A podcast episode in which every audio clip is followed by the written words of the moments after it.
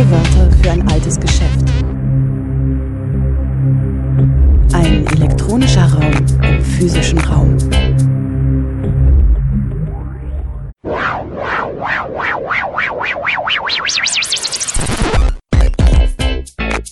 Playback.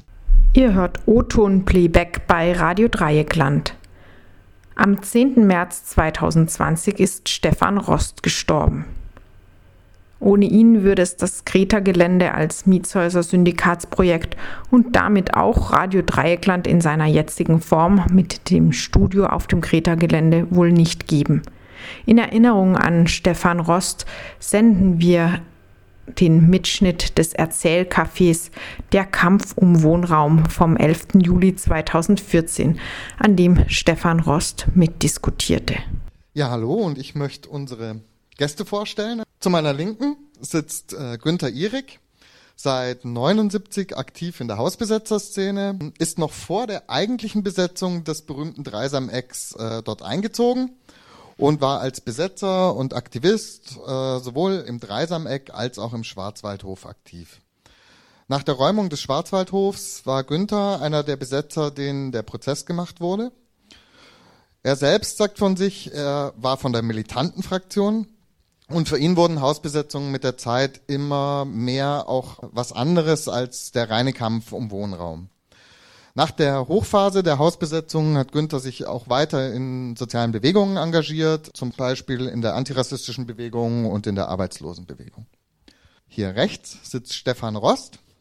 Der hat, wie er selbst zu mir gesagt hat, seine Berufsausbildung als Hausbesetzer in Köln gemacht und ist 1977 nach Freiburg gekommen er hat sich dort der Gruppe Gebrauchtwarenlager angeschlossen, die auf dem Greta-Gelände saß und hat sich von dort aus engagiert, vor allem auch gegen die von der Stadt geplante Sanierung hier im Viertel, also im Grün und äh, die Abrissmaßnahmen, die da auch geplant waren. Er zählt sich eher zu den Spontis und Alternativnix, die von der eingesessenen Hausbesetzerszene in Freiburg eher argwöhnisch beäugt wurden. Stefan ist Mitbegründer des Mietshäuser-Syndikats, ähm, das mit einem Konzept, das kennen wahrscheinlich die meisten hier, Wohnraum zu kaufen und dauerhaft den Marktmechanismen zu entziehen, inzwischen bundesweit Schule gemacht hat. Außerdem engagiert er sich in zahlreichen Gruppen und Initiativen rund um das Thema Wohnen, Freiräume, die Rasthausinitiative, da war er mit dabei, oder bei der Aktion Sperrminorität. Und er ist bis heute in den meisten Auseinandersetzungen um Wohnfragen aktiv dabei. Und last not least, rechts von mir sitzt Elisabeth Laug, aktiv im Stadtteilbüro Weingarten. Und als 2006 die Stadt Freiburg versucht hat, den kompletten städtischen Wohnraumbestand an private Investoren zu verkaufen, engagierte sich Betty in der Initiative Wohnen ist Menschenrecht. Und die haben es am Ende auch geschafft, über ein Bürgerbegehren und einen Bürgerentscheid die Stadt daran zu hindern, die Sozialwohnungen zu verkaufen. Herzlich willkommen, alle drei. Ich würde mit einer Frage an Günther starten. Du hast 1979 deine WG verlassen, die dir zu unpolitisch war und bist in das besetzte Dreisameck gezogen. Wie sah 1979 das Leben in einem besetzten Haus aus? Also für uns äh, unpolitische Jugendliche war wenig los in Freiburg.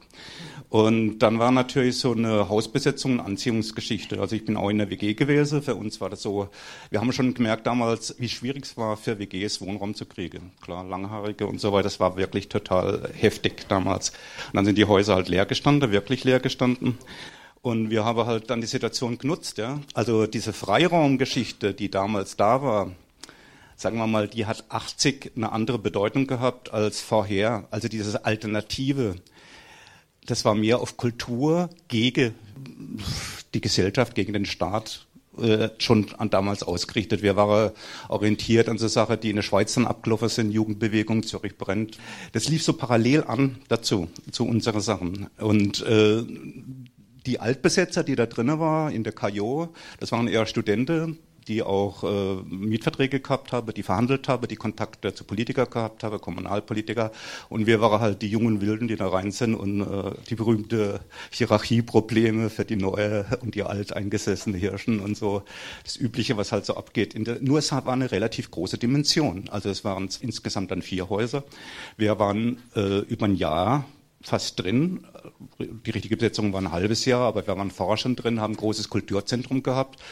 Und es war chaotisch, war absolut chaotisch für uns. Also es war ein Fulltime-Job. Ne? Also bei uns war dann oben im Kulturzentrum hunderte von Leuten jeden Tag bei Veranstaltungen. Wir haben jeden Tag einen Laster mit Getränke angefahren, die dann mit einer chinesischen Kette drei Stockwerke mit 30 Leuten hochtransportiert. Das war dann der Frühsport irgendwie. Wenn wir Glück gehabt haben, haben wir dann noch ein mal gemeinsames Frühstück hingekriegt mit geklauter Sache aus Edekas oder Gottliebs haben die damals geheißen, in der Umgebung drumherum. Und dann war halt Full, Fulltime-Job. Äh, wir wollten die Häuser halten, das übliche, Öffentlichkeitsarbeit, Öffentlichkeitsarbeit, Veranstaltungen, Aktionen, alles Mögliche. Also Öffentlichkeitsarbeit hat dann Kaiser, Flugi selber schreibe, herstelle, verteile. Morgens an der Schule, mittags an der Mensa, abends in der Kneipe. Und das fast jeden Tag. Ja? Also, und dann, so eine Veranstaltungsgeschichte abends, da waren wir, oh je, yeah, Morgens um sechs haben wir die Leute rausgekehrt. So war es halt. Aber es war gut, weil Tausende von Leuten durchgezogen sind. Das war dann praktisch ein Anziehungspunkt für alle möglichen Leute, die teilweise auch noch konsumiert haben, gute Musik gehört haben, Fete gemacht haben, alles Mögliche. Aber was wichtig war, die Leute, die da drin waren, ein ganz großer Unterstützerkreis, das sich mit der Zeit rausgebildet hat, hat sich da drin politisiert wir müssen mal die Zeit damals vielleicht auch noch mal genauer in Betracht ziehen, was da alles abgelaufen ist. Da war wahnsinnig viel los, äh, sowohl bundespolitisch wie äh, in Europa oder auch weltweit. Wir sind mit Sache konfrontiert worden als politisch Unerfahrene in den Häusern durch Veranstaltungen, durch Veranstaltungen zu Nicaragua, El Salvador, ja. oder dass Berliner äh, gekommen sind, die schon auch angefangen haben, Häuser zu besetzen, oder die Schweizer mit ihrer totale wilde Art, äh, so eine Mischung aus Punk und Nacktbad in der Limat und hat uns alles begeistert. Das war wahnsinnig. Das war eine Aufbruchstimmung. Wir waren elektrisiert und dann Barrikadebau. Ah, die Kraker in Holland bauen ihre Barrikade und dann sind wir ja extra nach äh, Holland gefahren, haben uns diese Sachen angeschaut, wie man so Falltüren macht, die runterklappen und so Scheiß irgendwie. Nächte, tagelang Barrikaden gebaut und Pläne geschmiedet und weiß Gott was. Es war eine wilde Zeit. Jetzt sage ich mal ganz kurz, wie das Grundwoche ist. Die Zeit für mich war so. Ich war kurz vorher in Brockdorf, Wendland, Hüttendorf.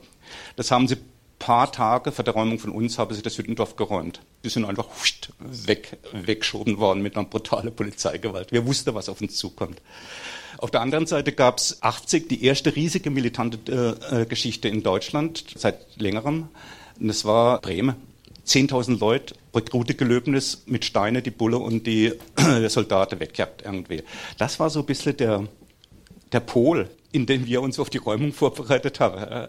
Und was dann halt Früchte getragen hat, war, was wir auch niemand von uns erwartet hat, dass dann 10.000, 15.000 Leute auf die Straße gewesen sind. Aber nochmal, es war nicht nur Kultur, es war nicht nur Repression, es war auch nicht nur Wohnraumpolitik, weil die Wohnraumpolitik war eher von etablierteren Leuten. Wir unpolitische Leute haben da nicht, am Anfang gar nicht so viel mit anfangen können. Bei uns ging es dann gleich äh, Bullen, Bonds und Banken gegen Kapital und so. Äh, Wohnraumpolitik war für uns, ja, es war okay, aber wir haben andere Ziele gehabt. Und durch die Veranstaltungen, die dort politisch gelaufen sind in den besetzten Häusern. Ich würde die Frage auch nochmal an Stefan so weitergeben. Das Greta-Gelände taucht ja gerne in der Historie der besetzten Häuser nicht so auf. War es denn anders oder genauso? Wie war das Leben auf dem Greta? Es war natürlich anders, das Leben auf dem Greta. Ich muss zu den anderen Methoden, die auf dem Greta angewendet wurden, nochmal kurz zurückkommen auf meine Kölner Zeit.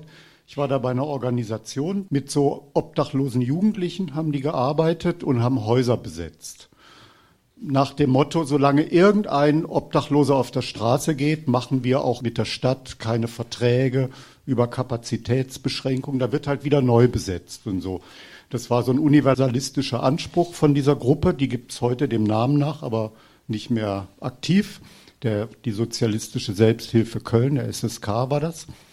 Und da bin ich reingerutscht und dieses äh, Gebrauchtwarenlager, der Ursprung vom Greta, der hat sich auch an diesem SSK in Köln orientiert. Das war so die damalige Randgruppenstrategie. Das Proletariat wollte nicht so richtig Revolution machen. Und da hat man sich dann halt auf die Randgruppen gestürzt. Da gab es halt die Randgruppenkonferenzen. So die Ulrike Meinhoff hat ja auch diesen Film und Buch Bambule gemacht. das ist alles so diese Strömung gewesen, in die ich da reingeraten bin.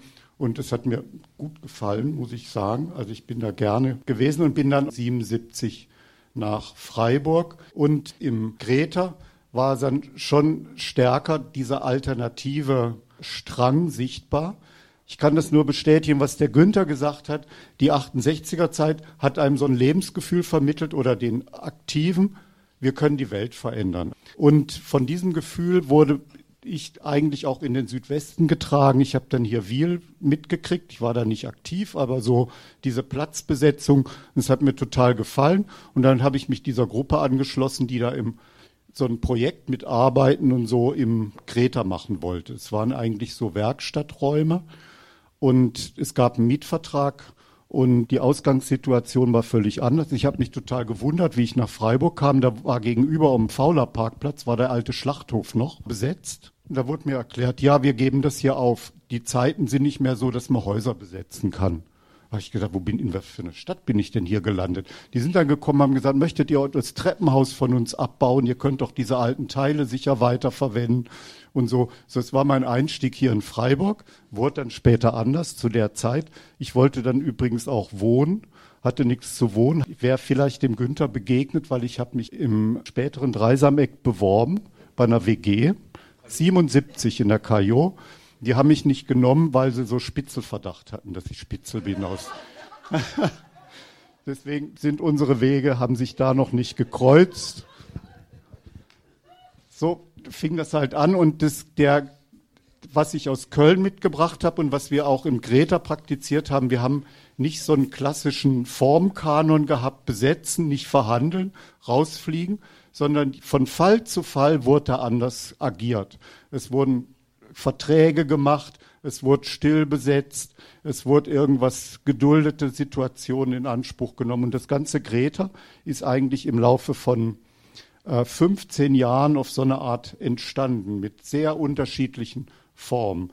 Und weil das ja auch um Häuserkämpfe geht, ich muss dazu sagen, das ist auch in der Geschichtsschreibung, ist das deutlich ausgeblendet, dass wir vom Greta so eine Gruppe von Aktiven, wir haben eigentlich immer wieder diese Häuserkampfgeschichten gemacht. Zum Beispiel haben wir die Besetzung der Willi 36 angeleiert, wo es von Lothar Späth hieß, äh, innerhalb von 48 Stunden wird jedes Haus in Baden-Württemberg geräumt, nach der Räumung des Schwarzwaldhofes. Drei Wochen später haben wir die Besetzung gemacht. Da waren halt noch legale Mieter. Das zählte bei den ganz Autonomen nicht als echte Besetzung am Anfang. Weiß ich noch, gab es heftige Diskussionen, nicht mit dir, aber mit Eva und was weiß ich so. Gab es dann so ordentliche Diskussionen und wir haben dann immer wieder weitergemacht in, in Grün.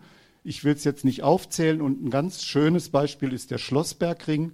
Das war dann so eine ganze Zeit lang, ein paar Jahre lang gab es den. Das haben wir von der Baugruppe im Greta angeleiert haben richtig den, so den kompletten LKW vollgepackt. Das wurde alles vorher ausgemessen, was für Rohre, wie man überbrücken muss. Das war, wir haben das, das war die Aktion Weihnachtswunsch. Wir haben das zwei Tage vor Weihnachten besetzt, weil wir gedacht haben, wir werden nicht geräumt und sind dann mit Kanonenöfen und allem drum und dran eingezogen. Das das ganze Ding hat funktioniert und es kam nicht, wie es kommen musste. Es gab so eine besondere Konstellation, warum der Schlossbergring nicht geräumt wurde, will ich nicht ausführen. Haben einfach Glück gehabt. War ein paar Jahre lang eine ganz tolle Sache.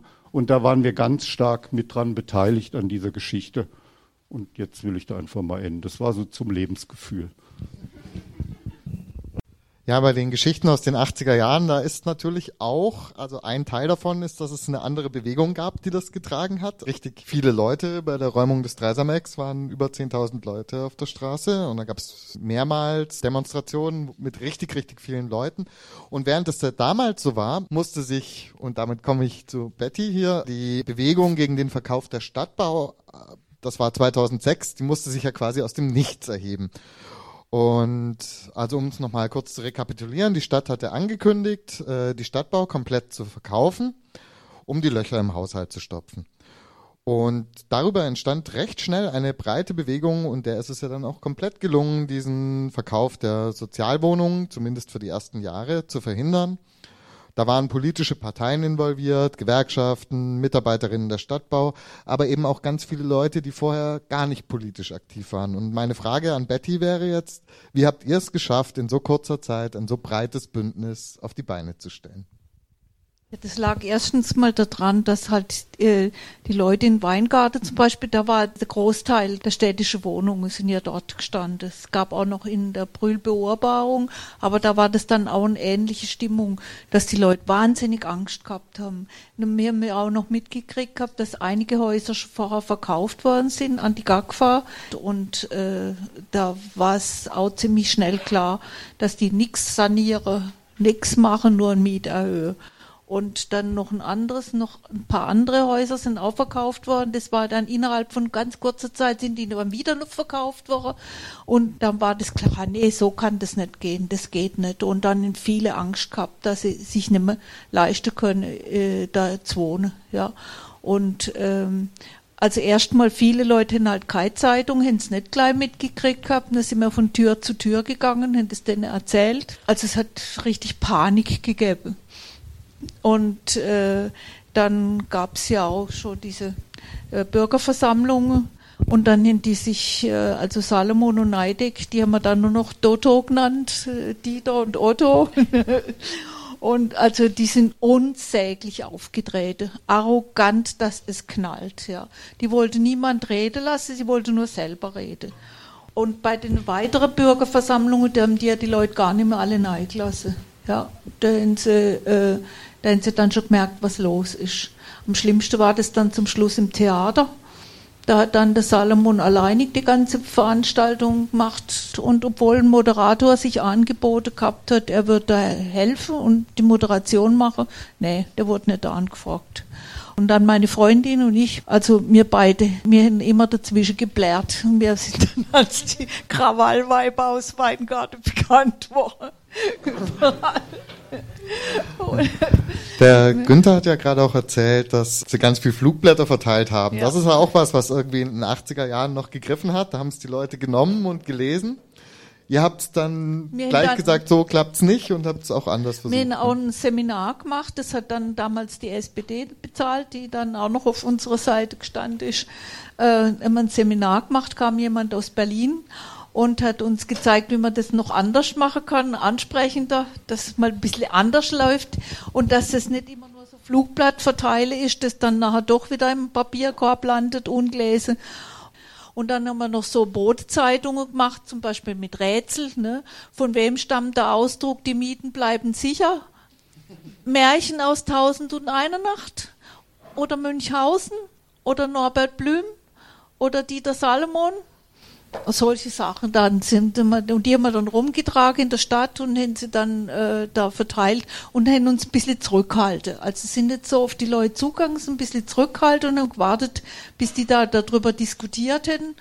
Und dann bei den Würfeln haben wir zum Beispiel auch, also eben in Kinderschrift und mit Fehler drin oder in Süderlin-Schrift und dann sind die dann manchmal davor gestanden, zu dritt grätzelt, was das heißt. Und die haben dann also über Sachen, die hätte die nie gelesen, wenn die ganz normal da gestanden wäre, ja. Und, und äh, also es war einfach mal ein bisschen was anderes, ja. Aber das hat ziemlich Anklang gefunden und das war da halt einfach mal ein bisschen anders. Ja. Ich bin dann noch ins, äh, ins Volksliedarchiv gegangen, haben wir noch ganz viele Lieder gesammelt und in die umgedichtet und in die dann gesungen. Manchmal war es eher lustig, nicht schön, was man gehört hat nachher, aber, aber, einfach es hat Spaß gemacht. Ja. Und das war uns auch wichtig. Wir haben dann auch gemerkt, solche Aktionen, es hat viel Arbeit gemacht, aber es hat auch großen Spaß gemacht. Ja. Und wir haben auch gemerkt, wir können, in Weingarten ist es vor allem so, da gehen die Leute so gut wie nicht wählen. Ja, das sind, also viele sagen dann einfach, oh, das, die machen eh so, was sie möchten.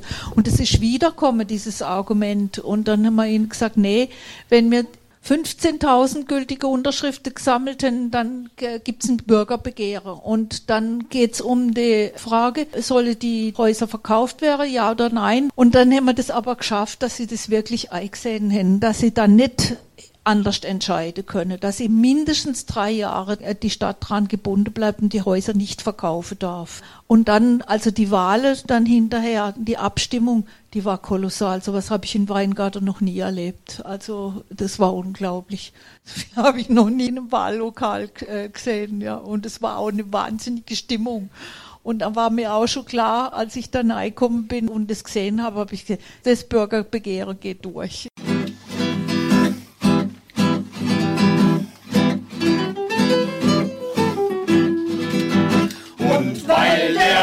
Mensch ein Mensch ist. Drum braucht er eine Wohnung überm Kopf. Doch wenn's nach Niedersalomon geht, dann wird die Stadt verklopft. Drum mach etwas, drum fasse Mut, schweig du nicht zu dem, was ist. Du erreichst doch auch was und es fällt dir was ein, weil auch du betroffen bist. Der große Heuchler, der wird nur von Reden bestimmt. Der verkauft die städtischen Häuser, in denen wir die Mieter sind. Drum mach etwas, drum fasse Mut, schweig du nicht zu dem, was ist. Du erreichst doch auch was und es fällt dir was ein, weil auch du betroffen bist. Und wenn beim OB von Freiburg Erpressungspolitik nur zählt, dann machen wir noch einen Bürgerentscheid, dann wird er abgewählt. Drum mach etwas, drum fasse Mut, schweig du nicht zu dem. Wir schwenken auch nochmal zurück in die 80er. Das war ein ereignisreiches Jahr in der Geschichte der Freiburger Häuserkämpfe, also 81 zumal. Stefan hat es vorhin schon erwähnt, Ministerpräsident Späth hatte ausgerufen, dass Besetzungen binnen 24 Stunden zu räumen seien. Und gleich hier nebenan in der Moltke Straße ist genau das passiert. Anlässlich dieser Räumung kam es dann damals zu aufgebrachten Demonstrationen und auch zur sogenannten Scherbennacht, bei der eine Gruppe Leute die Schaufensterscheiben in der Kajo entglast hat. Die Stadtverwaltung hat die gesellschaftliche Stimmung und die Berichterstattung der Zeitungen dann gegen die Chaoten auch genutzt und kurz darauf den Schwarzwaldhof räumen lassen, das besetzte Haus zwischen Schwarzwald und Talstraße, in dem eben auch ähm, über ein Jahr lang ganz schön viel passiert ist. Und auch das war ein riesen Polizeieinsatz mit über 4000 Polizisten. Günther, du hast es damals hautnah miterlebt und warst auch einer derjenigen, die anschließend wegen der Beteiligung an der Scherbennacht in den Knast gegangen sind. Wie war denn das aus deiner Sicht? Ja, ich muss noch mal kurz auf das politische Umfeld eingehen, weil äh, der Schwarzwaldhof ist ja am Ende der Dreisameck-Räumung äh, dann besetzt worden. Das war ja schon geplant. Also wir sind dann mit großer Zahl der Unterstützer praktisch umgezogen vom Dreisameck in Schwarzwaldhof, konnte den auch halten aus politischen Gründen. Also die Polizeiburg ist nicht so gut angekommen irgendwie damals in der bundesweiten Presse. Insofern äh, hat auch der Einfluss von Spät sich ein bisschen zurückgebildet. Wir waren in diesem Jahr radikal, sind radikaler worden, ganz klar. Also diese damals diese Polizeiburg-Geschichte war für, viel, für uns viele eine totale Auseinandersetzung mit einer Repression, die in dem Maß jemals erlebt war von unseren Leuten. Aber in dem Jahr ging ziemlich viel ab. Es hat auch schon angefangen mit Stadtbahn West äh, Sachen. Da sind 140 Leute schwer verletzt teilweise gewesen. Wir haben uns teilweise beteiligt aus Solidaritätsgeschichte oder aus politischem Verständnis, das wir entwickelt haben. Die Veranstaltungen sind also eher in Richtung äh, Hungerstreik der politischen Gefangenen gegangen oder auch IAA, alle möglichen Geschichten. Statt Stadtstände und Flugblätter ging es dann halt äh, Zug der Unzufriedenen, äh, der dann äh, die ganze Stadt äh, aus der Demo raus besprüht hat. Das waren so die Vorläufergeschichte vor dieser berühmte Scherbennacht irgendwie. Nochmal ganz kurz vor der Räumung sind viele von uns nach Brockdorf gefahren. Das war 81 eine riesige Demo, 100.000 von Leuten irgendwie, die war verboten bundesweit. Wir sind da hochgefahren mit Bussen, äh, habe verschiedene Sachen erlebt. Wir sind reingefahren, Hamburger Leute sind aus dem Bus gestiegen, haben eine Polizeisperre weggeprügelt. Das war die eine Seite. Und auf der anderen Seite mit Polizeihubschrauber sind die letzten Militante übers Feld gejagt worden, tausende von Leuten. Es waren richtige Feldschlachten damals irgendwie. Das ist schwer vorzustellen, aber es war wirklich Krieg an dem Punkt. Und wir kommen zurück und ein paar Tage später wird, äh, war klar, jetzt geht's uns an den Kragen. Wir haben die Moltke-Straße damals mitbesetzt, um das Territorium auszuweiten, dass wir nicht nur allein in unserem Teil sind. Und es hat halt andere Dimensionen gehabt, viel mehr Häuser, viel mehr Leute, viel mehr Unterstützer. Das äh, ist schwer vorzustellen heutzutage. Also wir kommen zurück und nach der Räumung der Moltke-Straße als Reaktion, auch was bundesweit gerade abgegangen ist, ganz spontan aus dem Plenum raus, laufen wir auf dem Schwarzwald hoch, hoch, das Schwabetor und vom Schwabetor bis zum Siegesdenkmal waren halt alle Fenster platt irgendwie das ist irgendwie wirklich, wirklich echt nicht geplant gewesen. Das war organisatorisch. nein, nein, nein, nein, nein. Ihr dürft es euch nicht so vorstellen. Wir haben eher Schiss gehabt, irgendwie die Bulle kommen und haben ein paar Steine in der äh, in eine Plastiktüte vielleicht dabei gehabt oder die Leute, die halt da durchgelaufen sind, sagen wir mal so. Auf jeden Fall. Es war ein Gefühl, du warst mit dem Rücken zur Wand. Zu dem Zeitpunkt gab es Hungerstreik, ja, äh, der über 60 Tage, 100 politische Gefangene damals. Das waren alles Sachen, die wir mitgekriegt haben, die, wo wir solidarisch waren nach dieser Scherbenacht ähm, war das war natürlich ein gefundenes Fresse für, als Anlass zu nehmen, hier bei den Bürgern ein bisschen Stimmung zu machen, aber die Räumungsgeschichte war schon vor am Anlauf, sonst hätte sie nie so schnell die Bulle zusammengezogen. Ich wache am Morgen auf nach der Scherbenacht irgendwie, schaue aus unserem besetzten Haus raus, schon stehen die Bulle schon da und fange an, das zu umstellen. Wir Lautsprecher rausgehängt und alles geht kaputt, alles liegt in Schutt und ich lach. Haben wir die Bullen beschallt und 80, 90 Leute haben sie verhaftet. Also wir sind nicht so glimpflich wie beim Dreisamig rausgekommen. Ich bin abgehauen damals und dann haben sie halt die äh, schwere Geschütze aufgefahren, kriminelle Vereinigung. Das war so nach terroristische Vereinigung der größte Geschütz irgendwie, konnte ich bis zu fünf Jahre kriegen. Und Leute, damals sind äh, während dem Hungerstreit, Leute haben anderthalb Jahre gekriegt wegen Verteile vom Flugblatt zum Hungerstreik der politischen Gefangenen der RAF. Und dann kommt zu unserer aller Überraschung die ganze Sache verdoppelt sich. Statt 10, 15.000 Leute sind plötzlich fast 20, 25.000 Leute auf der Straße. In diesem Wasser haben wir als Hausbesetzer und mit unserer Wut und mit unserer Geschichte, die wir gemacht haben, natürlich eine ganz anderes Möglichkeiten gehabt als dann später die Jahre drauf. Also die Überwachungsgeschichte war lang nicht so groß oder so, ganz klar irgendwie. Und insofern sind auch die Prozesse relativ glimpflich abgegangen. Also äh, groß äh, sind Hausbesetzer im Endeffekt wegen ihrer Aktionen in dem Knast gewesen. Ich war einer der wenigen, die dann noch im Knast war. Ich habe äh, also die kriminelle Vereinigung Hense fallen lassen. Das war dann nur noch Landfriedensbruch und Sachbeschädigung. Da musste ich halt wohl oder übel in den Knast. Aber es war dann halt so, äh, du bist rausgekommen und bist dann gleich zur nächsten Demo nach Berlin zur Großdemo gefahren. Also brechen konntest du an uns an dem Punkt nicht. Das, das war so. Und ich meine, diese ganze, diese 80er Jahre waren nicht nur kulturell oder Wohnraumpolitik, das war alles eine Mischung auch diese militante Geschichte und auch diese politische Geschichte, die sich weit über die Kommunalpolitik rausgezögert hat, diese Mischung hat es gemacht. Weil diese Unterstützer haben genauso wie wir die Repression mitgekriegt. Ja. Und es gab zwar Fraktionskämpfe oder so, ganz klar, sicher, und auch ja, Testosteron gesteuerte, männlich dominierte Be Bewegung und alle Geschichte. Die ganze Diskussion ging ja erst sp später los, Mitte, Ende der 80er. Aber es gab eine Solidarität wir waren gemeinsam auf der Straße, wir sind gemeinsam zu Aktionen gegangen. Die Unterstützer, die die Hausbesetzerbewegung gemacht haben, haben die Nicaragua-Geschichte gemacht. Wir sind dann später ins Amerika-Haus, haben besetzt oder so. Das waren die ganzen Grundlage für viele politische Aktionen über die ganze 80er Jahre, diese Hausbesetzungen damals.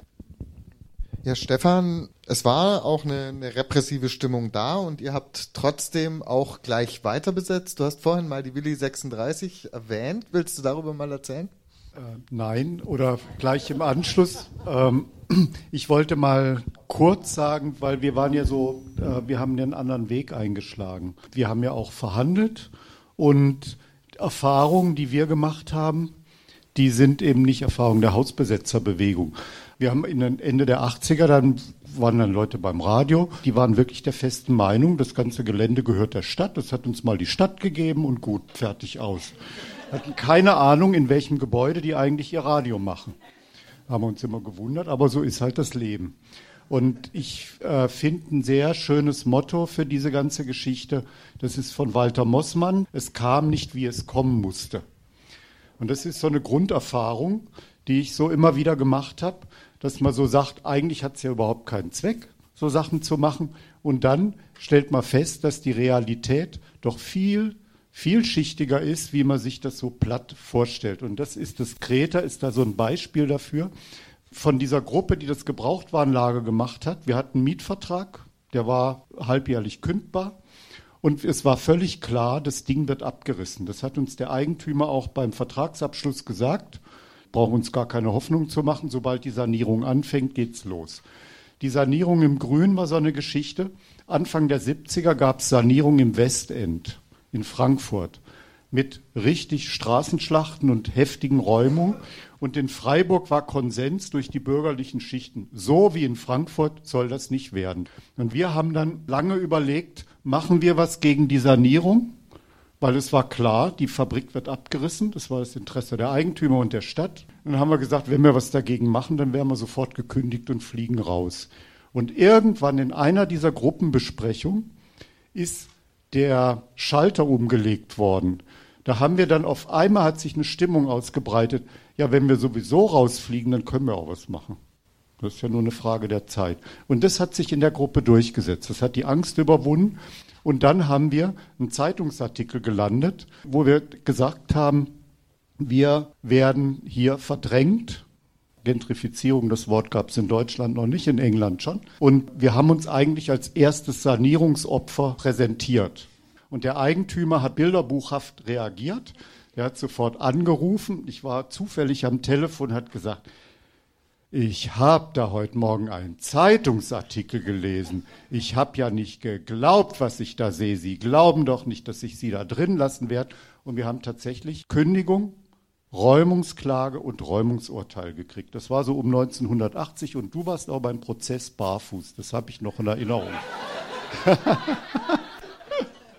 ja, und wir haben da auf der Klaviatur weitergespielt.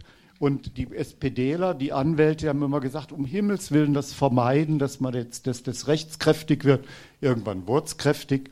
Und wir haben gemerkt, das Leben geht weiter. Wir haben rechtskräftiges Räumungsurteil und die Welt geht trotzdem weiter. Es muss irgendwelche Kräfte geben, die bewirken, dass wir nicht geräumt werden. Das ist doch sehr schön und das ist eine sehr schöne Erfahrung, dass das durchaus möglich ist in einem Rechtsstaat, dass aus Opportunitätsgründen so Sachen nicht sofort vollstreckt werden. Und es gab zum Beispiel mal im Vorfeld so ein Gespräch mit den Leuten aus der Spechtpassage. Die haben dann gesagt, sag mal, ihr, ihr tickt irgendwie nicht richtig. Ihr habt jetzt auf einmal so ein Konzept entwickelt mit Kreta Fabrik, glaubt es durchsetzen zu können. Die Kapitalinteressen, die sind viel zu groß, dass der Kapitalismus euch dieses Filetstück da am Bahnhof lässt. Ihr seid doch total blauäugig. Und wir waren nicht nur gegenüber den jetzt den militanten Hausbesetzern so Underdogs, auch gegenüber der akademischen Politfraktion. Wir waren so Newcomer, weil die hatten ja alle schon viele Jahre lang so Analysen gemacht und wussten genau, wie das funktioniert. Es gab dann die Schwarzwaldhofräumung. Die Leute, die sollten sich dann, hieß es, im Grün aufgehalten haben. Und das ganze Grün war über Nacht in den Abendstunden wurde komplett besetzt von Polizeitruppen. Hunderte, Tausende von Polizisten, die auf den Straßen dicht an dicht standen. Man durfte die Häuser nicht verlassen. Und wir saßen im Gebrauchtwarenlager oben und dann waren immer über eine ganze Zeit lang immer wieder die Blaulichtkolonnen, die den Autobahnzubringer runterkommen. Und wir haben mal gesagt, das war's jetzt, jetzt wären wir mitgeräumt. Und im Radio kam in den 12 Uhr Nachrichten, weiß ich noch, nachts 24 Uhr, kam das Gebrauchtwarenlager im Greta-Gelände wird geräumt. Haben wir selber gehört wir wurden nicht geräumt. Das ging bis 4 Uhr.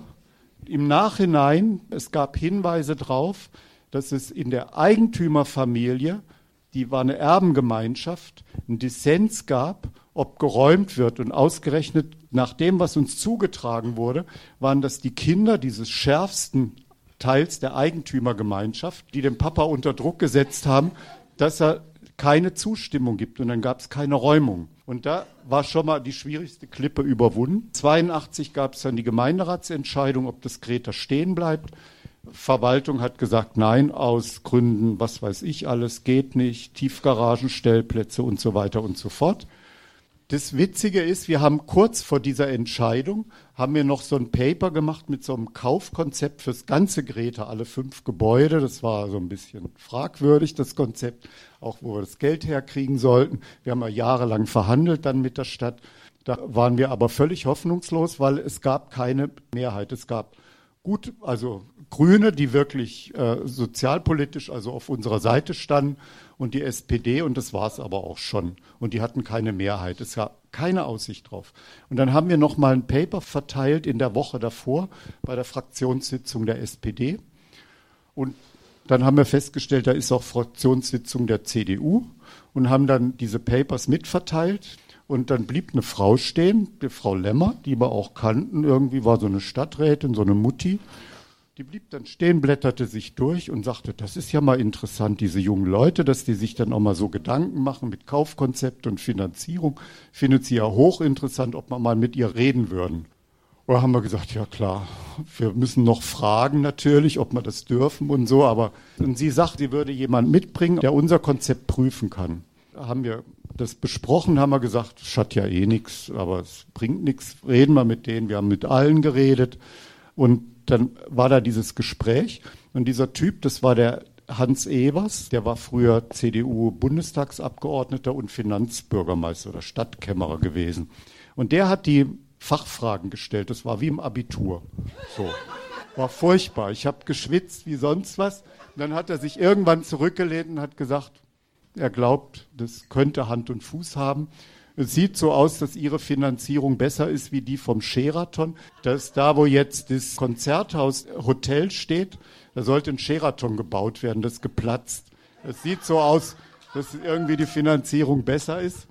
Und die haben uns dann so Fragen gestellt, wie wir zu den Militanten da stehen und so. Und wir haben mal gesagt, wir machen unser Ding, die machen ihr Ding. Mehr sagen wir nicht.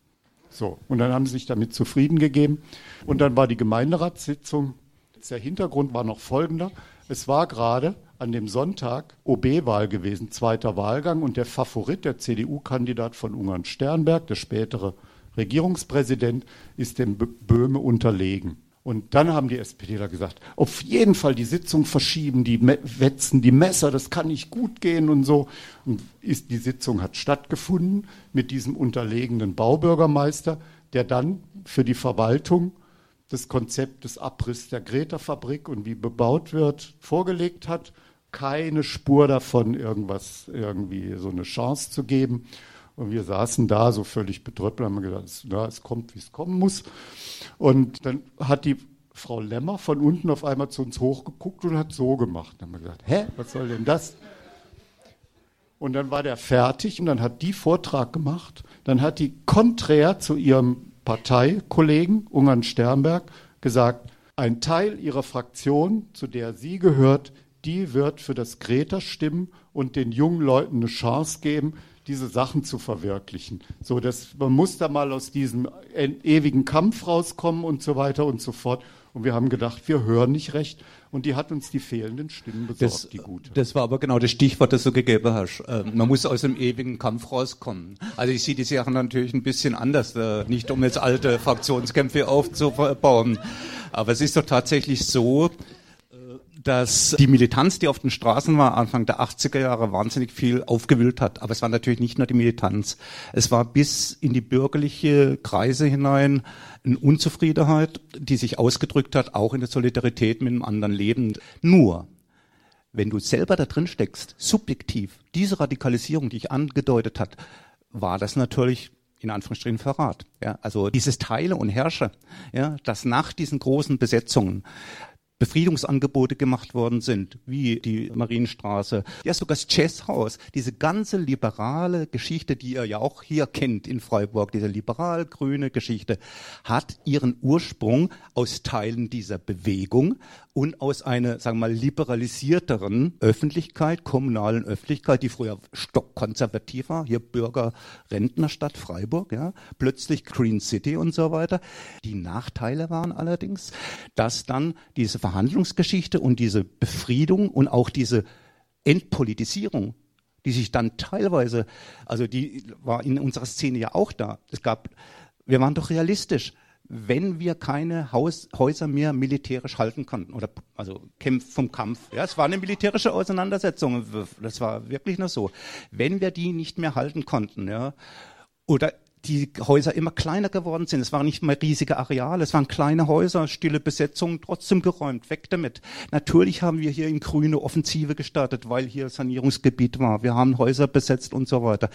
Oder wir haben hier das AZ benutzt, weiterhin als politischen Treffpunkt. Ja oder als kulturellen Kulminationspunkt, wo junge Leute gekommen sind und dann auch anpolitisiert worden sind durch das, was wir gemacht haben. Aber die immer mehr Aufspaltung. Natürlich haben wir Wohnraumpolitik ganz groß geschrieben damals an, an solche Sachen. Ganz klar. Aber das war doch nicht das Einzige, was hier in Freiburg abgelaufen ist. Das war auch ein Teil, ganz, ganz logisch. Nur der Unterschied war, durch diese Häuser, durch diese Erfahrung gab es lange Zeit eine ziemlich starke autonome Szene in Freiburg. Aber im Schluss bleibt dann nur noch übrig Kultur, Wohnraum, Grüne und das, was ihr alles kennt hier. Aber äh, äh, tut mir leid, da waren andere Dinge da. Warum die niedergegangen sind oder was für Fehler da gemacht worden sind und was da alles noch mit dahinter steckt, ist eine ganz andere Diskussion. Aber nur noch mal zu, zur Erinnerung, diese Wohnraumgeschichte war nur ein Aspekt des politischen Kampfes in den 80er Jahren wichtige Anmerkung, denke ich. Ähm, da sind aber auch ein bisschen verschiedene Positionen sichtbar geworden. Diese Möglichkeiten, diese Kräfteverhältnisse auch zu nutzen jetzt auf Stefans Seite. Ne? Es war eben auch so, dass von der Stadt ein Interesse dran bestand, Wohnraummöglichkeiten zu schaffen und so. Das ist jetzt tatsächlich eine, ähm, eine wesentliche Frage, finde ich. Will ich das System abschaffen oder gebe ich mich mit Wohnraumzugeständnissen zufrieden? Vielleicht schließt sich das ja auch nicht zwingend aus wenn das jetzt so dargestellt worden ist als Pole, natürlich ist es eine taktische Frage. Man kann ja nicht irgendwie die Militanz nur raushängen lassen oder so, wenn man mit dem Kopf gegen die Wand läuft. Es war eine wirklich auch produktive Zusammenarbeit, auch später in anderen sozialen Kämpfen, wo die Leute sich wieder getroffen haben, die die Wohnraumgeschichte gemacht haben. Die sind ganz normal bei irgendwelchen politischen Sachen mitgelaufen. Die waren da. Ja. Ich tue das nicht jetzt irgendwie darstellen, als gäbe es hier die riesigen Fraktionsgeschichte, riesigen Unterschiede. Wir haben uns persönlich gekannt teilweise. Wir haben uns zwar inhaltlich auch mal geklopft auf dem Plenum oder so, aber wir haben auch miteinander Karte gespielt oder man, äh, wir waren doch nicht irgendwie super Militanten. Wir haben in besetzten Häusern als äh, wochenlang Risiko gespielt und so ein Scheiß, um zu, um uns zu erholen von den, von Stress oder so. Ja. Also es ist doch jetzt nicht so, dass ich jetzt das raushängen will und sagen will, hier, hier äh, politisch alles korrekt oder so. Natürlich gibt es auch Situationen, wo diese Wohnraumpolitik auch jetzt die letzten Jahre immer wieder die Frage ist. Aber wir haben das, wie gesagt, in diesem Zusammenhang gesehen. Und da gab es immer wieder Brüche und Auseinandersetzungen, auch starke politische Differenzen. Aber es gab auch eine Solidarität bei der Repression zum Beispiel, bei der Kriminalisierung und so weiter. Es war nicht so, wie man jetzt so vielleicht rübergekommen ist, so nur Pole oder so. Ja, das kann man nicht so sagen. Und deswegen sage ich, dass es auch zusammenpasst. Es passt zusammen. Danke, Günther. Ähm, wir haben dann auch mal, wo du von der Polizei gesucht wurdest, weißt du noch die Baustelle da bei dem äh, Yoga-Typen da in Bolschweil, wo du da, wo wir Schwarzbaustelle, da haben wir nämlich zusammen gearbeitet und so ein halbes Dutzend Vollautonome und so, das war ganz schön eigentlich.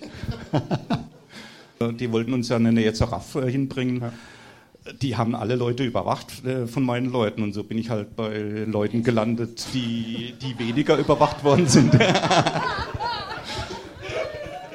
Eins, zwei, drei, vier.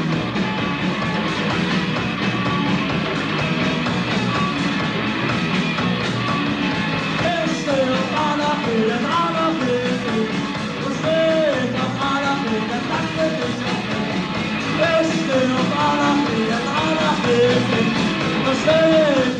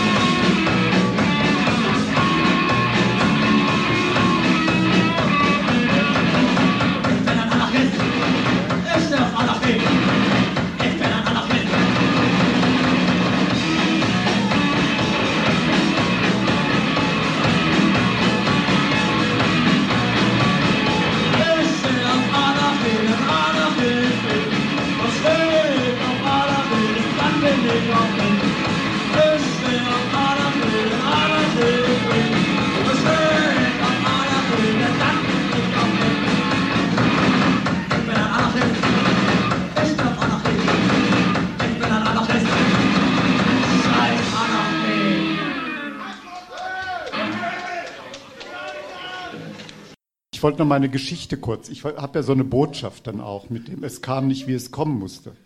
Ähm, diese Geschichte mit der CDU. Also ich bin jetzt wirklich kein Fan der CDU, das glaubt ihr ja nicht, ne? Aber die Frau Lemmer, die war eine nette Frau, aber das, das, ist, das war gar nicht der Hintergrund. Die war schon eine nette Frau. Was wir dann mitgekriegt haben, Jahre später, diese Geschichte, warum die so Stimmen zusammengekriegt hat nach der verlorenen Wahl ihres CDUlers zum Oberbürgermeister, war vermutlich folgende. Es gibt einen liberalen Flügel der CDU und einen konservativen. Der Repräsentant des konservativen Flügels war damals der Ungarn Sternberg. Es gab den liberalen Flügel, war die Frau Lemmer drin. Die ist auch ein halbes Jahr später, die unscheinbare Frau Lemmer ist Fraktionsvorsitzende geworden. Der Ungarn Sternberg hatte an dem Sonntag als Repräsentant des konservativen Flügels war unterlegen, der ist baden gegangen mit weiß nicht wie viel Stimmen und damit hat sich diese Machtkonstellation gedreht. Und wir waren eigentlich nur Korken auf irgendwelchen Wirbeln von CDU-Parteiströmungen.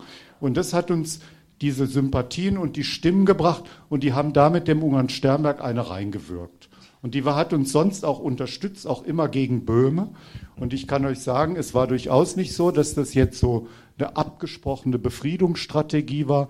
Böhme wollte uns fünf Jahre lang immer mal wieder räumen lassen und so. Wir haben eine halbe Million in ein Haus reingebaut, was uns nicht gehört hat. Also ein furchtbares Risikokapital. Und meine Botschaft ist die, man hat eigentlich keine Ahnung, was hinter den Kulissen passiert. Und diese glatte Oberfläche ist doch dahinter ziemlich zerrissen, zerklüftet. Und wenn man am Ball bleibt, kann man manchmal Glück haben. Und wir waren halt beharrlich am Ball und haben immer mal wieder Glück gehabt auch. Glück gehabt hat eben auch die Wohnen ist Menschenrechtsinitiative. Wir hatten es jetzt gerade auch von der Repression. Es ist viel mehr illegal gelaufen. Ihr habt in ein Haus, das euch nicht gehört habt, viel Geld verbaut. Du musstest dich zeitweise vor der Polizei verstecken.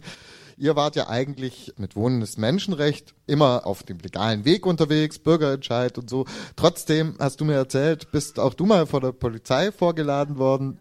Betty, erzähl uns doch mal, was da passiert ist. Die äh, Stadtbahn, äh, da die Nummer drei, wurde eingeweiht. Und dann sind wir halt, haben uns schön verteilt als Protest an der Linie entlang und haben dann halt Transparente hochgehoben und dann auch an den Hochhäusern schon überall die Heuschräge gehängt und das mit dem Willen verkauft wäre und so. Und dann, äh, dann kam irgendein zum Polizist an, der war aber von der Stadt irgendwo. Und der hat dann äh, uns dann gesagt, wo, ob wir die Demonstration angemeldet hätte. Wir haben gesagt, Demonstration, wo ist da Demonstration? Äh, und wir sind ja gerade zwei Frauen, was soll das? Ja. Und dann, äh, ja, aber man hätte es anmelden müssen. Vergiss es, ja. Und der ist dann wieder gegangen. Und dann haben wir eine Vorladung gekriegt. Erst die Frau Donat, ist eine ältere Frau, die hat dann eine Vorladung gekriegt von der Polizei in Weingarten. Und die haben dann einen kleinen Witz draus gemacht und gesagt, Frau Donat, bringen Sie bitte Zahnbürste mit uns Nachthemd. Ja? Und, und dann ist sie hingegangen und dann haben die sich also einen Witz draus gemacht, die haben dann dieses Protokoll so angefertigt, also dass es also nur eine Lachnummer war. Die Polizistin, die das Protokoll aufsetzen musste, die hat, die konnte nicht mehr schreiben, die hat nur, die hat nur noch Tränen gelacht. Und dann mir haben sie dann auch noch angerufen später, ich soll noch vorbeikommen. Und dann bin ich auch hin und dann haben sie mir nochmal das Protokoll vorgelesen. Also es war köstlich. Und dann haben sie gesagt, ah ja, mir reite euch doch nicht nein, also was soll das, ja. wir, wir ziehen alle am gleichen Strang. Und wenn wir euch nicht hätte und wenn ihr nicht so engagiert wäre, dann wäre das ganz anders in dem Stadtteil. Also wir haben da sehr viel Solidarität erfahren. Aber das ist eine Ausnahme. Ich habe andere Erfahrungen mit der Polizei gemacht, üble, rassistische, ja. Äh, und das kann ich nicht vergessen. Also das kann man nicht in einen Topf werfen. Ich weiß nicht, wieso das in Weingarten anders ist, aber die haben sich immer solidarisiert eigentlich mit, mit der Bevölkerung dort. Und ich meine, es sind ja auch sehr viele, sehr arme Leute dort, sehr viel Alleinerziehende, sehr viel Arme, Hartz-IV-Empfänger und so. Und wir wären deswegen nicht umsonst immer als Schmuddelstadtteil im, in äh, Freiburg angesehen. Und dagegen kämpfen wir ziemlich und es gibt auch keinen Grund. Äh, uns ist ein sehr internationaler Stadtteil mit über 90 verschiedenen Nationen und das soll mal jemand von nachmachen. Wir leben sehr friedlich miteinander. Sogar die Polizei ist friedlich in Weingarten. Ja, genau. Betty, du hast eben auch vorhin schon mal von den Bürgerversammlungen und Gesprächen mit der Stadt gesprochen. Ne? Die Macht in Form der Weingartner Polizei ist euch ja recht freundlich entgegengetreten.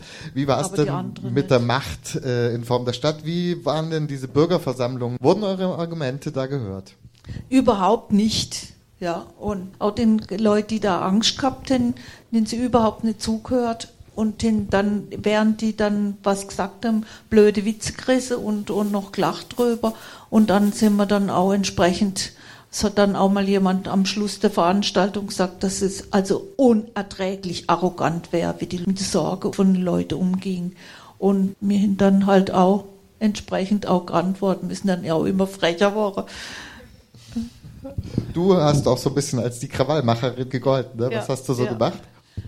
Ja, ich habe dann halt mal dazwischen brüllt und gesagt, Märchenstunde, wenn die dann erzählten von wegen, das sind ja immer die gängigen Argumente gekommen. Also es bleibt keine Alternative. Die Vorgänger von ihnen hätten so viel Schulden gemacht, dass man nicht mehr anders könnte. Man könnte die Schule nicht mehr sanieren, wenn sie jetzt nicht die Häuser verkaufen würde. Sie müsste dann die ganze soziale Einrichtungen kürzen. Sie müsste auch Jugend- und, und Kindereinrichtungen kürzen. Ich habe noch eine Mädchengruppe, schon seit ewig lang, ja, habe ich immer wieder Mädchengruppe. Und dann die Kinder zu mir gesagt, da gehen wir hin. Und die Neunjährige haben den Mund aufgemacht und haben gesagt, das sei eine Riesenschweinerei. Wieso wäre mir gekürzt, ja? Und dann ein Mädchen, das hat dann gesagt, wenn ich diesen Salomon mal nachziehe, ich will ihm, da stelle ich ihm das Bein diesem Dreckschatz. also das war auch ganz, es ist durch die, durch die Bank gewesen, dass also auch die Kinder, die da auch uns unterstützt, ja. Ich würde jetzt in so eine Art Abschlussrunde gehen und ich fange mal an mit Betty. Was würdest du sagen, bleibt von der Bewegung? Also die, das Wohnen ist Menschenrecht besteht ja immer noch, diese äh, Bürgerinitiative, aber das ist natürlich schwächer geworden. Aber wir wissen ganz genau, wenn, wenn zum Beispiel äh, sind nach zwei Jahren äh, nach dem Bürgerbegehren sind dann sind dann nochmal Mieterhöhungen wieder eklatante, denn die Stadtbau ist eigentlich auch nur eine bessere Heuschreck. Ja? Äh, und de, wenn die dann die Mieterhöhungen da gemacht haben, dann haben wir uns dann wieder gefunden und die Bewohner dann auch mit uns immer wieder in Bürgerversammlungen oder in Versammlungen äh, diskutiert und gesagt, wir unterschreiben diese Mieterhöhungen nicht. Dann sind sie auch mal verklagt worden und dann sind sie auch verloren. Die musste dann eine Strafe bezahlen, dann haben wir aber wieder durch WIM und durch äh, Solidaritätskonzerte wieder Geld gekriegt, sodass die die Strafe nicht bezahlen musste und, und dann haben wir die halt bezahlt. Ja. Und also die wissen, wir müssen immer, wenn's, wenn es kritisch wird, zusammenstehen. Und dann wird auch die Bewegung wieder größer. Günther, ich gebe es mal weiter an dich. Die Frage, was bleibt für dich? Oh was blieb von der Hausbesetzerbewegung? Damals war es so, dass für uns die Besetzungen gezeigt hat, dass der Staat verwundbar war. Also vorher war, klar, man hat das mitgekriegt, bewaffnete Kampf, alle mögliche Sachen, aber in der Breite von normal anpolitisierte Leute gab es vor der 80er-Bewegung, sagen wir mal nicht so eine Jugendbewegung, die so organisiert oder so durchschlagend war bis zu einem gewissen Grad und die bewusst oder unbewusst eine Verbindung zur sozialen Frage, Wohnraumpolitik, Arbeitssituationen und so weiter geschaffen hat. Also man hat durch die Besetzungen der Häuser, auch durch die Militanz, oder durch die Breite, die es in Freiburg gegeben hat, einiges erreicht. Man hat gezeigt, Früher hat es immer keinen rechtsfreier Raum, das war kein rechtsfreier Raum, das war ein staatsfreier Raum. Ja. Und wichtig war für mich halt äh, diese Zeit, dass wahnsinnig viele Leute in Freiburg anpolitisiert waren. Diese ganze Unterstützer der Häuserkampfbewegung, die waren jahrelang teilweise bei politischen Aktionen dabei. Durch diese Politisierung, die sie damals erhalten haben, haben sie sich zu viele Sachen politisch geäußert. Und es war für uns klar, die Leute, die hier dann weitergearbeitet haben oder dieses Freiburg, wie ihr es auch vielleicht auch kennt, irgendwie teilweise geschaffen hat, dass das so ein, ja, eine Art Kompromiss war, dass das, was da ziemlich hochgekocht ist und eigentlich viel radikaler war, wieder eingefangen war ist in so eine Art Liberalität und machen lassen. Ich kann das euch an einem Beispiel sagen, dass selbst noch die Angst vor der Militanz hat zum Beispiel, wo ich in der Arbeitslosenbewegung damals zu Beginn von Hartz IV war, wir haben es geschafft. Wir sind hingegangen und haben gesagt, wir besetzen das Arbeitsamt. Die haben uns das Arbeitsamt geöffnet, wir haben ein Konzert gemacht. Das wäre in einer anderen Stadt nie möglich gewesen. Ja. Diese Mischung aus Angst, von wegen, man könnte ja ein paar Liberalen auf die Füße treten oder vielleicht gibt es doch wieder Militanz, ist ja bis in die Ende der 80er Jahre, wo bon, die ganzen Sachen, ob, oder Radio Dreieckland, immer im Hintergrund hat geschwungen, wenn die, es könnte ja auch die Militanten auf die Straße gehen, es könnte ja wieder Putz geben. Ja. Also es war immer so eine, sich gegenseitig eine Wirkung mit negativen und positiven Geschichten. Okay, und an Stefan, was bleibt? Ja, da bin ich gar nicht so bange, was bleibt. Wir haben ja dann weitergemacht, so nach diesen ganzen Räumungen. Vor allen Dingen muss ich sagen, es gab ja nach eurer Zeit, gab es ja diese Aktion Mietersolidarität. Das haben wir uns auch überlegt gehabt. Das war die Verbindung mit Mietkämpfen, mit Häuserkampf. Und es war ein Novum, dass man das so dann auch versucht, organisatorisch zu fassen. Und das ist 87 mit der Räumung vom Schlossbergring, Hilderstraße und diesen ganzen Häusern ist das beendet worden. Und es war aber ein Stück weit ein Anstoß, da weiterzumachen Richtung Aktion Mietersolidarität. Und zwar einfach Stichwort Transzendenz. Dass man nicht einfach bei seinem eigenen Haus stehen bleibt, sondern sagt, das war das auch, aus dem dann dieses Mietshäuser-Syndikat entstanden ist. Mal gefragt, ja, war es das jetzt? Jetzt haben wir dann dieses Kreta West. Jetzt werden die Mieten immer billiger. War es das jetzt? Und so bleiben wir da in diesem eigenen Wohnprojekt. Und dann sind wir aus verschiedenen Strängen der Diskussion damals eben haben wir diese Idee vom Mietshäuser-Syndikat entwickelt. Und das ist eine ganz gute Geschichte. Finde ich sehr schön, dass man mal als Linker die Erfahrung machen kann, man überlegt sich was, wo man nicht dann jahrelang dafür ackern muss, damit es nicht zusammenbricht und sich auflöst, sondern dass sich das einfach von selber weiter entfaltet. Also so, wo, wo man gar keine Reklame oder was machen muss. Das finde ich sehr schön. Und dieses Prinzip, eben über diesen eigenen Tellerrand dann rauszugucken, da, das finde ich dann auch noch ähm, das ist das, was wir vom Bauverein Wem gehört die Stadt so als Initiative machen, ist immer so diese Verbindung schaffen, ja auch mit euch so, mit dem Stadtbauverkauf und jetzt auch aktuell wieder mit diesen mietenpolitischen Geschichten, wo wir einfach versuchen zu überlegen, wie kann man das eigentlich woanders auch weiterverfolgen, dass der Wohnraum vom Markt genommen wird. Mit welchen Mitteln auch immer. Da können auch Hausbesetzungen sein, es kann Legalisierung sein. Das ist das, wo es weitergeht, finde ich. Einfach da am Ball bleiben. In Oton Playback hörtet ihr den Mitschnitt des Erzählcafés Der Kampf um Wohnraum vom 11. Juli 2014 in Freiburg. Es diskutierten Günther Ihrig, ehemaliger Hausbesetzer und Aktivist, Elisabeth Laug, Aktivistin bei Wohnen ist Menschenrecht und Stefan Rost, ehemaliger Hausbesitzer und Mitbegründer des Mietshäuser-Syndikats. Stefan Rost ist am 10. März 2020 gestorben und wir sendeten dieses Erzählcafé in Erinnerung an ihn. Ein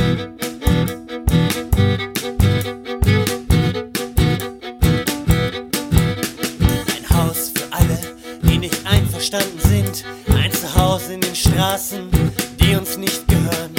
Sie haben es verkauft, sie wollen es abreißen, weil wir ihre Ordnung stören. Doch hier fühle ich mich zu Hause. Hier tobt das Leben, Ideen stecken sich hier gegenseitig an. Es ist mein Ort zum Treffen, mein Ort zum Reden. In einer Welt, in der wir keine Orte haben. Es ist unser Haus. Es ist unser Haus. Es ist schmutzig, kaputt, hässlich und trotzdem schön. Es ist das laute Nein. Es ist das laute Nein. Hinter dem Ausrufezeichen stehen.